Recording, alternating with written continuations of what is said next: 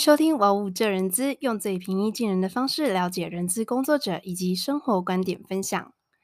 Hello，大家晚安。今天又到了周末，就是听小屋来分享，呃，不管是人资知识啊，或者是生活观点的一些分享。那嗯、也希望大家呢都喜欢呃我的分享内容。如果说对于分享内容有任何的回馈或是建议，或者是有想要特别听什么样的主题的话，也欢迎大家私讯给我哈，就是可以用 IG 的方式联系我哦。好，那最近呢，也因为就是可能呃比较多人知道说，可能小屋在从事人资这方面有一些经验，所以呢，也慢慢的有一些呃朋友会透过 IG 的方式来问我。那我最近收到比较多的问题呢，都是关于面试相关的。那这个面试相关，我相信一定是很多人都是呃在求职过程中一定会遇到的一个过程嘛。那市面上其实也蛮多。就是关于面试要怎么样去准备啊，或者履历怎么写啊，这些文章其实蛮多的。对，所以呢，嗯、小屋呢想说，就是可以稍微统整一下我最近我觉得我回答到嗯比较有趣的一个问题，然后来跟大家做一个分享。那最近呢，有朋友就是问我说，哎，面试的时候要怎么样去穿搭？所以他就很用心，还拍了就是他去。呃，店里面选择的服装给我，那我蛮蛮替他开心。他后来就成功录取了那一间公司哈。当然不只是他的外表啦，我觉得他自己本身也是有在用心。那也有朋友会问到我说，诶，他如果呃现在是在一间。就是他原本在 A 公司上班过，然后他到了 B 公司，但是他又回去 A 公司上班。那他现在想要从 A 公司离职的话，会不会影响到他未来找工作呢？对，也有是朋友这样问。那以及呢，也有朋友问说，诶，最近有想要准备找新的工作，可是想要等到今年年年底，就是明年过年的时候领完年终之后，也就是还还蛮久的时间再去提离职这样子。那他有问我说，像这样的一个。时间点要怎么样去准备？所以呢，今天小吴就想要针对最后一个呃问题来跟大家做一个分享。那呃，这个分享的部分呢，我觉得就是我。其实透过我自己的一些经验去跟大家做分享啦。那做 podcast 除了记录我自己的一些呃职涯轨迹之外，我也希望可以用我自己可能不是那么多的这个经验的分享，来帮助身旁的朋友啊。毕竟呢，我觉得有能力手心向下，我觉得都是我觉得非常开心跟幸福的。那也跟大家说一下，如果你有修履历的需求的话，也可以跟我联系。那我会透过电话的方式来跟你说，就是履历部分。怎么写？我觉得有什么地方可以调整的，我会再跟大家做一个回馈。好，是免费的哦，不用钱。好，那呃，今天呢就来开始今天的主题，就是如果呢你也预计明年领完年终，就是过年哈，我们农历过年后呢领完年终想要离职的话，从现在开始怎可以怎么样的准备跟做呃一些计划呢？那我觉得这个部分刚好是我去年我有经历这样的一个过程，我也大概整理了一下，呃，就是如果你已经心里很清楚，你就是到明年过年结束之后你要离开这份工作，大概有几个面向，大家可以慢慢的准备。那我觉得也是好的，就是说，呃，有充裕的时间准备的话，也不用急急忙忙的就要换工作啊什么之类的。好，那我先来跟大家分享，就是在时间规划上我会怎么建议啊？哈。因为现在是八月份嘛，那八月份呢，我觉得毕竟离你明年过年后还有将近半年以上的时间，所以其实是蛮够让你去准备的。所以我会建议说，八月到十一月啊，就是专注在修你的履历。好，然后呢，除了这之外呢，我觉得要同整你现有工作的一个 SOP 交接清单跟工作内容，就是慢慢的把你呃现在手上做的工作。可以流程化的东西，尽量把它用文字的方式表现出来。那以及就是同整你在这一份工作里面的一些呃，你做的成绩的曾曾经的成就，或者是你大的一些专案的内容。好，这些呢，我觉得都是可以去做好准备的。好，那我现在呢，慢慢来跟大家分享，就是说在八月到十一月的时候呢，这个时候应该是用什么样的心态，然后去做什么样的一个准备会是比较好的。好，首先呢，修履历这件事情呢，我觉得是一个很好去统整你在这一份工作的一个工作成就的很好的方式。同时间，你也可以去回顾你在这份工作你学到了什么，你得到了什么，这些东西都会是很好的一个自我回顾的方式。那你把它统整下来之后呢，那就可以变成是你履历上非常呃吸睛，或者是未来你去找寻下一份工作的时候很好的一个记录。好，再来呢，我觉得大家要保持一个心态，就是说我们在离职的时候，我们尽量做到一件事情，就是好聚好散。啊、呃，我觉得不需要，不管这个老板他对你怎么样，就是真的不需要跟老板闹得不愉快，因为我觉得你跟老板闹得不愉快的话，其实对你不会有任何的帮助。对，然后再来就是说，嗯。把把把情绪闹得很僵的话，大家就没有办法好聚好散。那我觉得可能未来有机会，我们还是有可能跟这个老板见面，或者是跟他有一些交集。所以我觉得就是尽量不要呃去跟老板就是有不不好的这样的一个离职的经验啦。好，那为了要。好好的做一个交接动作呢，其实，在八到十一月呢，就可以慢慢整理自己要交接的内容。你可以透过每一天你的工作内容，然后去稍微整理一点，整理一点，呃，慢慢的把它整理好。到时候你要交接的时候，老板也会觉得是感激你的，因为你有把一些叫做交接的功课把它做好。好，那再呢，就是刚才有说到说，大家要去统整在这一份工作的收获跟作品嘛。那记得就是说，公司的资料，只要不是你自己创作的，基本上它是不能够带出的，哈，你就是不能够存出来。就是我们在入职的时候，很多时候会签一些保密协约这些。但是我觉得，如果这个制度或者是这个作品、这个成果是你有参与在里面，或者是是你自己创造出来的，我觉得是是可以适当的。你自己保存下来，因为为什么呢？在未来的面试的过程中，很多时候的面试题目是会请你分享一份你之前最有成果、成就是你觉得做的最好的一份专案。那我觉得在那个时候呢，你是会很需要这些材料的，因为你如果什么都没有带出的话，你到时候你这些东西你也不可能再跟请公司要，也有点尴尬。所以我会建议说，在这个时候也可以大概去把自己以前有做过的事情稍微做一下统整。好，再就到十二月跟二月。这个时候刚好是年底哦，那年底会有什么样的状况呢？我会建议就是说，在这个时间点，可以慢慢的找一些公司，或是看一些工作，但你就是有喜欢的，你再去投就好了。原因是因为什么呢？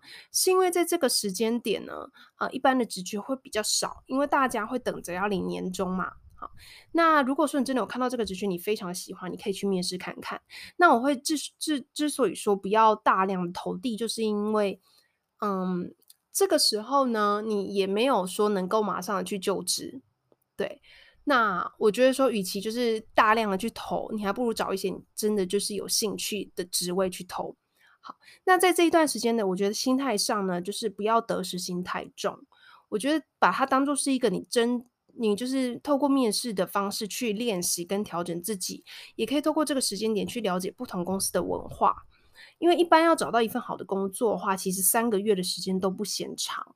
好，所以呢，呃，在这段时间的话，不要害怕说哦，我投一些，但是都没有拿到 offer，因为基本上你也没有马上入职嘛。所以我觉得在这段时间，其实是你更多的去了解这个市场它目前的状况。那在年底的时候开缺的时候呢，这些职缺，呃，我大概跟大家分享，就是说。在年底开缺跟在过年后开缺的职缺，它有什么样不一样？在年底开缺的这种缺呢，通常是他已经未来有一些新的计划，或是新的工作内容需要再多增加人力，所以开的职缺。那当然也有，就是是离职，所以你要去补地的那种职缺也是有，但比较嗯有，就是就是在呃对于未来而新增的职缺的这样的几率，其实是比较高的，对。因为呢，在年终的时候，大家都不会想要离职，所以在这个时候，职缺就会比较少。但他一旦开出的话，比如说这份工作，他可能是对未来呢，他是比较呃有一个新的 position，新的一个职位的产生，然后呃比较没有急迫性的，所以他才会在这个年底的时候去开出职缺。但如果是过年后的职缺呢，通常都是大家 年终完之后，然后领完年终，然后就要离职，然后就会需要补很多人。在这个时候呢，过年后的职缺，他通常你要。就任的时间是要比较快的，那呃离开的人他的速度也会比较快，所以在过年后的这些职缺上面来讲的话，我觉得要呃自己本身的适应能力要够，你要你要有办法去可能承受前面的这个人他没有很好的去做一个交接的动作，你就必须要去接他的工作，所以其实，在年底跟年后其实不一样的职缺的特性是不不太一样的。好，所以我觉得在这个时段呢，十二月跟二月，大家可以去慢慢的投一些自己喜欢的职缺，比较大量的投递。我觉得就是在练习一个面试的过程，跟认识不同职缺跟公司的过程。好，那到了过年后呢，我们一般是在二月过年嘛。过完年后之后，你可能三月就提离职了，所以从二月过后呢，你就可以比较积极的再去投职缺。好，那一般我们都是在三月的时候才会提提出离职嘛。好，然后所以我会觉得说，就是其实从过年后才是你真正非常密集开始找工作的时间。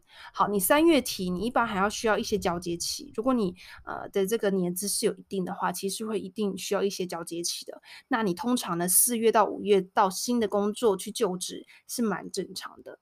所以大家呢，如果有兴趣的话，可以去看一些在 LinkedIn 上面的履历。很多时候，他们如果是那种无无缝接轨的话，通常会是在四五六月这几个月去做职涯的转换。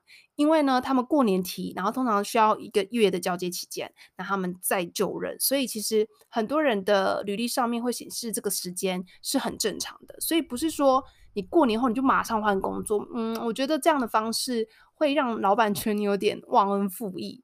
对，我觉得于于情于理来讲的话，我们尽量就是做到一个比较好的交接，然后让大家好聚好散。你的职涯的，我觉得整整体的路线或是心情上，我觉得也会是比较愉快的。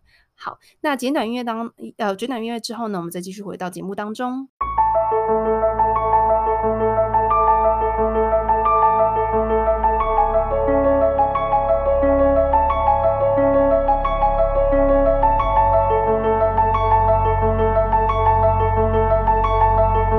好，那下半段的节目呢，呃，想要来跟大家分享，就是说我们所熟知的离职预告期。好，然后呢，还有一些我在去年我在经历这个过程中，我自己的一个心态的调试，还有我对于公司的一些观察的分享。好，什么叫离职预告期呢？就是在劳基法里面其实是有规定说，呃，雇主他要让这个员工。之前他他一定要有一个预告期嘛？那其实对于我们员工来讲，我们也是需要去遵守这样的规范，但他没有强制力，他是没有强制力的哈。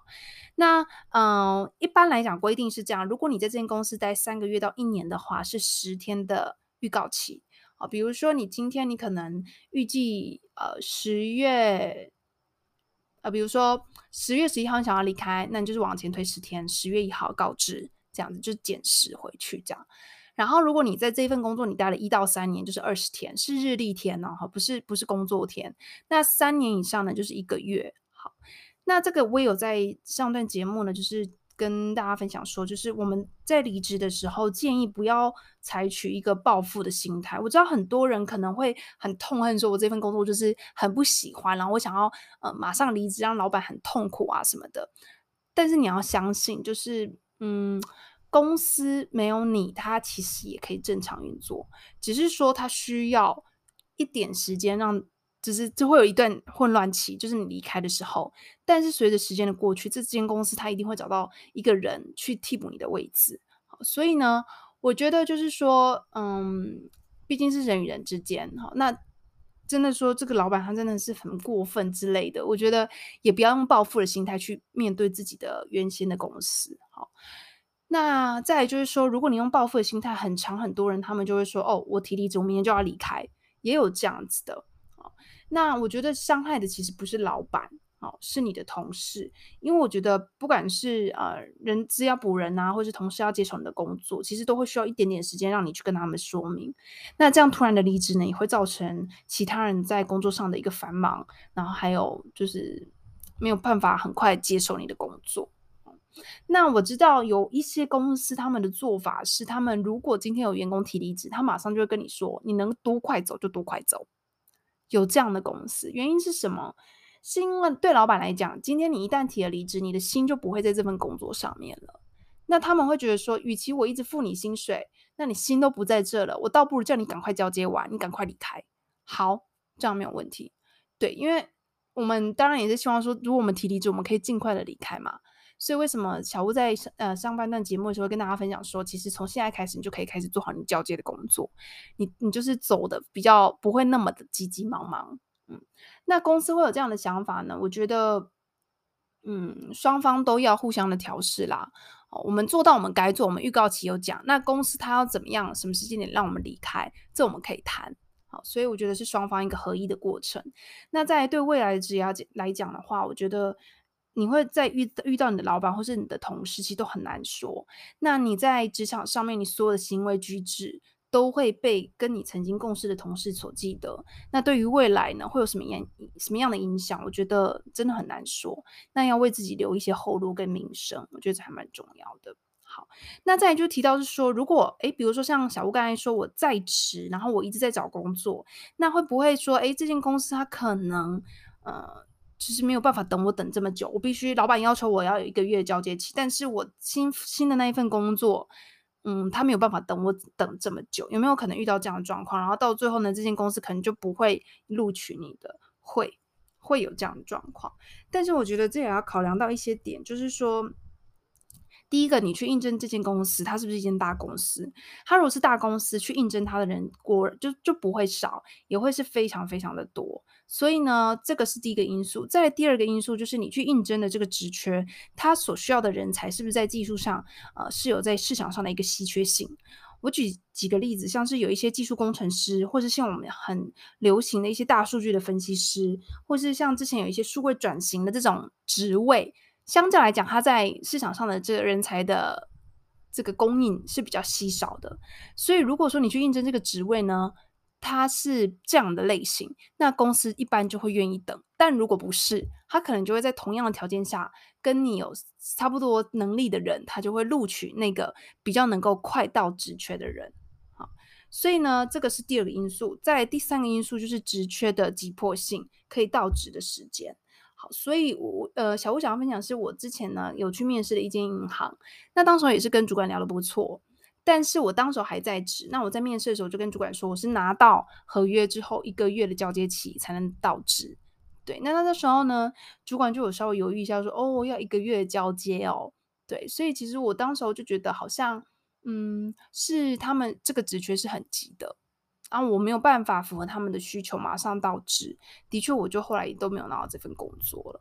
对，所以我觉得，呃，其实，嗯，有好有坏啦。你边边工作边找，的确是呃比较能够无缝接轨，但是同时间呢，也会依据着你投的这个职缺它的急迫性啊，有没有需要马上补人？那有没有需要马上补人呢？你可以用刚才小吴所分享的，就是他如果是年底开的职缺，跟他年后开的职缺，其实会不一样。再就是边工作呢，边找工作这件事情是蛮累的，因为你所有的工作你还是要做。那你下班后，你可能要忙着某一个面试，他要填很多的资料啊，或者他需要准备一些简报，通常这个都是需要花时间的。那我会建议就是说，如果你是在这种状态下的话，你也不想要中间有缝隙的话，那你可能就真的要比较辛苦。然后你要算好，就是你自己的交接期跟老板提出来。那提出来之后呢，在下一份工作，嗯，就是你能你才能够无缝的去接轨嘛。那我们在边找工作的时候，又要呃边工作边找工作的时候，可以在有一些个人资料上面的资讯可以先记录下来。所以你在填不同的这个履历应征表的时候，你可以用复制贴上，其实会比较快。嗯，那如果说真的没有急迫性的话，经济上的压力，其实小吴是蛮建议，就是说，呃。可以大概就是，比如说二月你领完年终，你提离职嘛，然后慢慢的看职缺，然后呃三月提，然后四月离职，中间可能没有办法马上找到你想要的工作，你也可能会有一有一段的空空窗期，但我觉得这个空窗期是蛮重要的，因为我觉得职涯跟职涯之间的转换呢，有时候让自己好好的休息一下，再恢复重新出发，那个其实能力是蛮蛮强的。所以呢，嗯，帮大家整理一下呢，我觉得整体的时间规划是可以是，啊、呃，你从现在呢到十一月，就是好好的修履历，然后通知你现在所有的工作，然后记录一下你在这份工作所有的成就跟你的专案的内容。在十二月到二月呢，你可以慢慢看一些职缺啊，然后投一些呃你觉得有兴趣的工作，不需要大量的投递。那三月到四月呢，就是提离职，然后积极的找工作的时段，会让你整个的这个时间轴会比较好去规划。好，那希望呢，大家喜欢今天小屋的分享。那如果你也喜欢的话，别忘了在 Apple p o c k e t 上帮我留下五颗星。那同时也别忘了订阅哦。同时也可以透过 S 呃 Instagram 留言给我 C H E N Y I 点 W U 点七，也欢迎分享节目给你身旁的好友。那今天的分享就到这里哦，拜拜。